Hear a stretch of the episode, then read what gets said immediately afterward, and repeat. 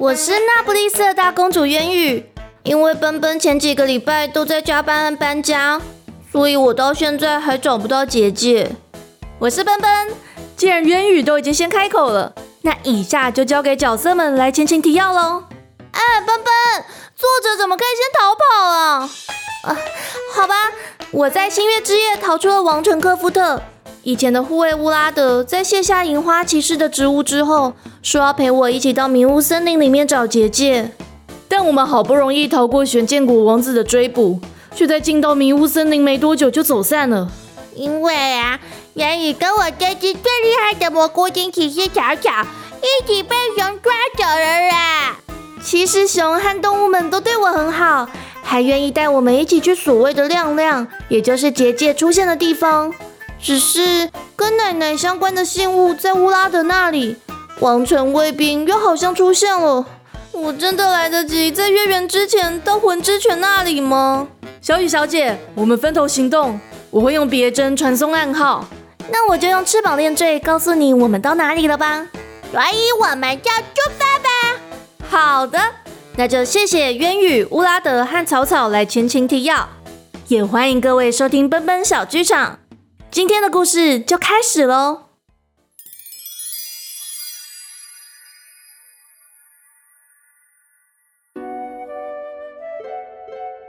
月亮沉落西边，太阳还未升起，雾气弥漫的森林里大半是黑黝黝的，只有一团银蓝色的光雾在林间奔驰。元宇就身在光雾里，半是感谢熊愿意载他和草草一程，又半是满怨熊身上的毛太过光滑，而想念起自己的爱马白影，也记起施救在他和丹影飞往魔法师石屋的情景，至少。现在不用担心会踩到翅膀了。草草伏在他的耳边小声问：“言语，熊也会有翅膀吗？”“没事，我只是在自言自语。”元宇轻拍草草的俊伞，又转头往左方看，马蹄声是不是越来越近了？熊低吼，加重脚掌踩在地面的力道。公主，蘑菇抓好了！你怎么要叫我蘑菇？真的是好哇！在草草的惊叫声和动物们的欢呼声中，渊宇倒吸了一口气，而不小心抓紧了熊滑溜溜的鬃毛。他慌忙松开手，用尽全身力气保持平衡，放胆往下看，发现康崔和十名卫兵正站在森林中，也往他们的方向看。有人还大叫。那道银蓝色的光芒是流星吗？哪有流星往上飞的道理呀？康翠的声音特别响亮，一定是那家伙。我们会待在这里，都是他害的。康翠大人，请您对渊羽殿下放尊重点。我才不管，谁叫他害我不能陪在莉莉安殿下身边。康翠的话还没说完，就被卷进了白雾里。那团白雾根据拢成球状。把康翠的话和卫兵们都推到东北方去，熊也带着渊羽和草草落回了地面。公主，你很勇敢。蘑菇，你真的很丑。小鹿点头说：“爸爸，我也觉得好热闹哦。”短耳兔也接口道：“别蘑菇在，熊就变得好爱讲话。”草草不甘示弱的在熊头上跳来跳去。你们在找人，而且怎么可以叫我蘑菇啊？渊羽有气无力的说：“你们都小声一点，不然他们等一下要回来了。”动物们和草草才闭上嘴，熊还挖起土来。渊羽转头眯眼看渐渐透出地平面的阳光，手在翅膀链坠按了几下，不一会儿，项链随之发出光芒。我们傍晚可以在彼岸花海汇合。渊羽刚念完乌拉德传来的暗号，熊就抬起头，欢欣鼓舞地跳了几下。红红的花那里吗？哟呵，我要在天黑前先去抓鱼了。熊说着，就要迈开脚步往前跑。烟雨轻抚他的耳朵，笑着说：“嗯，因为你跑的速度又稳又快。”我们就下午再出发，也还有时间抓鱼啊！熊一听又在往上跳，烟雨连忙又补了一句：“还有，又跑的就好了，不要再跳了。”说的也是。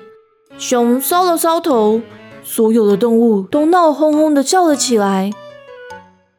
在动物们的嬉闹声中，渊羽窝在山毛榉边，想用星星外套遮去越来越刺眼的阳光，罩住它们的银蓝色光雾就加厚成屋顶一样，也让它慢慢放松了下来。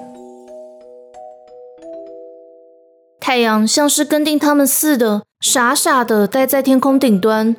等他们出发，才跟着一路往西跑到河水边，再往下染了一片彩霞，却还舍不得落下，照得河岸边的彼岸花更加的艳红。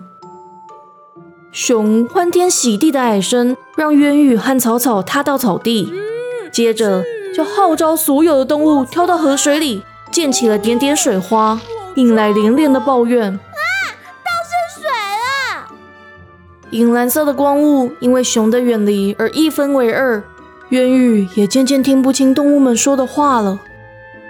他下意识的要抽出画像，却又想起行李还在棕马春雨的身上，就只能漫步在彼岸花旁，困惑的看着这草地间的一抹红。这些花也太少了吧！草草在彼岸花丛转了一圈，挥舞着手脚说：“渊羽，这里啊！”一共有四十七朵花哦，四十七朵，那这样哪叫花海啊？渊羽叹了口气，正要呼唤熊，链坠就突然绽放出光芒。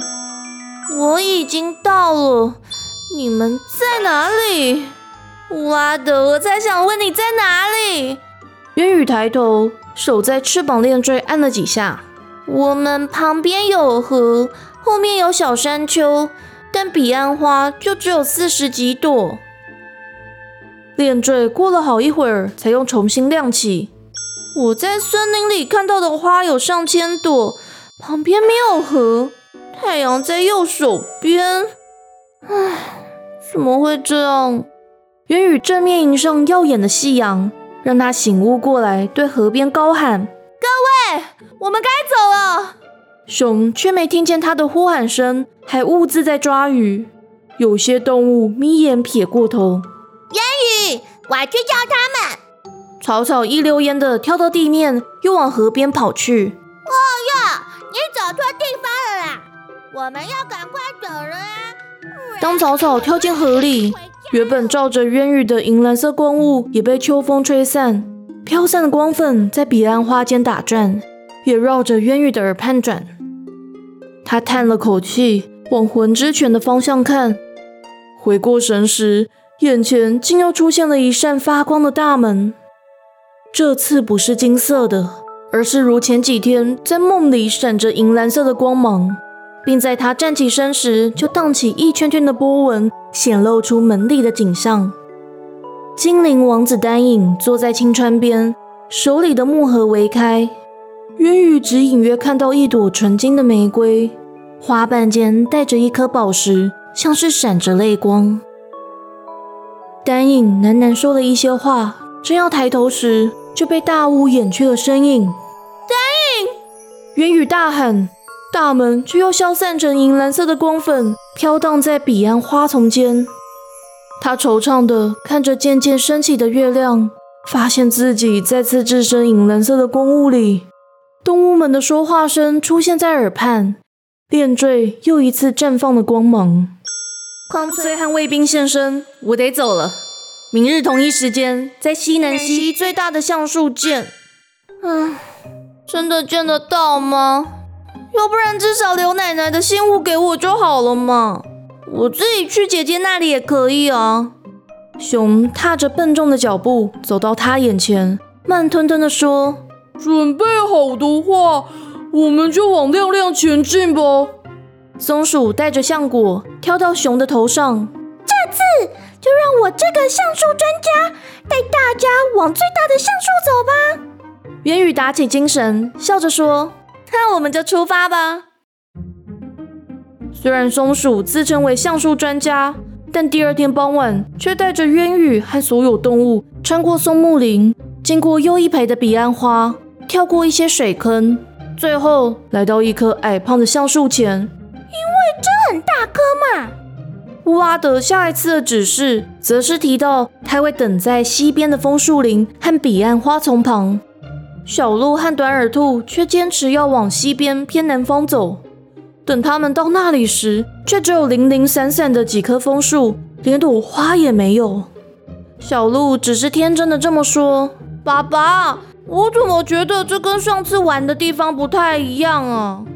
熊无奈的摇了摇头：“看来我才是带路高手。”但当渊羽收到指示说要往西边走，熊就偏要抄近路往南边走，弄得他们过了三天还见不到前银花骑士和两匹马的踪影。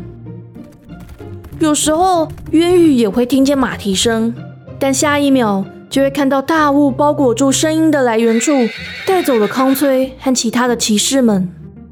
草草总会趴在渊羽的肩膀上往大雾看。哦，他们好像会发光的球。渊羽勉强笑着，努力不去在意天空越来越胖的月亮。应该是有人在帮助我们吧。而这段要与乌拉德会合，又同时前往结界的路途上，也时常遇到门。金色的门会在银蓝光雾里出现，让动物们一起发出了惊叹声。而草草还会再多加一句，来呼唤门里的高礼帽男子。是莫加诺的魔法师。魔法师看向他们，大门就随之掩上。银蓝色的门则只有在动物们和草草到一边觅食，或是只剩渊羽独坐在月光下时才会出现。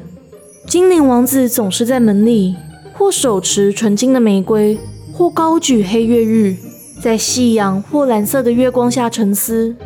门也总是在他抬头时就消散不见。只剩下银蓝色的光粉还陪着渊羽。到了第四天，他们随指示来到了桦木林。熊忍不住抱怨：“奇怪了，那个带尖尖东西的人怎么都没有出现呢？”他没有继续说自己前一天才先去找山毛榉，而不是按指示去找松树。一定是你又走错了啦！草草站在渊羽的肩膀上叫，看熊抬头就躲到渊羽的头发后。渊羽，我们要继续往前走吗？渊羽还没回答，右方的树林间又再次传来马蹄声，而且奔跑的速度比前几天听到的还要快。嗯，康崔王镇卫兵怎么又出现了啊？短耳兔的耳朵晃了晃。可是这句听起来没有那么多人呢。小鹿也推推公鹿的脚，这次的听起来好像是好人。熊扭扭脖子，公主，不然我们就直接去亮亮那里，不要管了啦。他的话才刚说完，有匹马对天空长啸，一位骑在白马上的黑发骑士就钻出了树林，跳进光雾里。他调转马头，又利落的翻身下马，双手握剑柄，对渊羽一鞠躬：“小雨小姐，属下乌拉德来迟了。”他对渊羽一笑，一匹棕马才气喘吁吁的跑出树林，背上还背着渊羽的行李。渊羽轻抚棕马的鬃毛，又从包袱里摸到的披肩，才终于松了口气，露出了笑容。看来熊这次终于走对了。什么话嘛！熊咕哝着：“是这个带尖尖东西的人一直走错路吗？”乌拉德听到熊的声音，讶异的愣了一下，却又马上笑着说：“才不是这样，是我预测了你的预测。”今天的故事就到这里结束喽。想知道后续，请记得订阅奔奔小剧场。故事里提到施救在丹影和渊羽到魔法师食物的事呢，就可以收听第二十五集的魔法师的食物。而渊羽上一次看到银蓝色大门的集数，可以回头收听第五十八集黄沙中的旅程。大家可以想得出金色大门和银蓝色大门的差别吗？那奔奔这一次因为工作和搬家的关系，而让自己的身体变得很差，那也停更了一段时间。接下来会尽可能维持双周更的频率。如果又有什么状况，会在脸书或 Instagram 公告哦。那喜欢故事，或者是希望帮奔奔补补点心的，也给小额赞助奔奔，或是订阅我的赞助方案。那我们就下次见喽，奔奔小剧场，下回待续。